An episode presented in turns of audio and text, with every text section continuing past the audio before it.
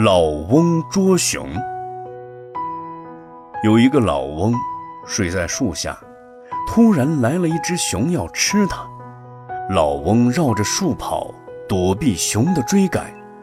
熊用一只手掌抱着树干，另一手掌来捉老翁。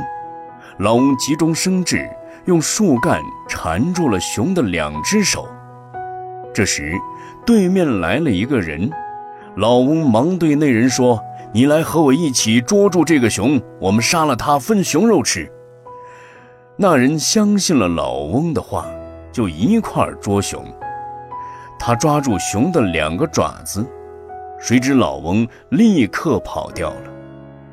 那人后来只身和熊搏斗，陷入了困境。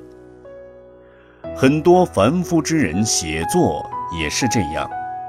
编了一些不合正理的说法，既不完善周密，文辞也太过繁杂，有很多的毛病。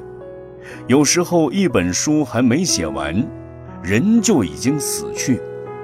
后人阅读了这书，想替他做解释，却无法明白他的意思，反而被这说法困住了。就如同那个愚人。帮别人捉熊，自己反被祸害一样。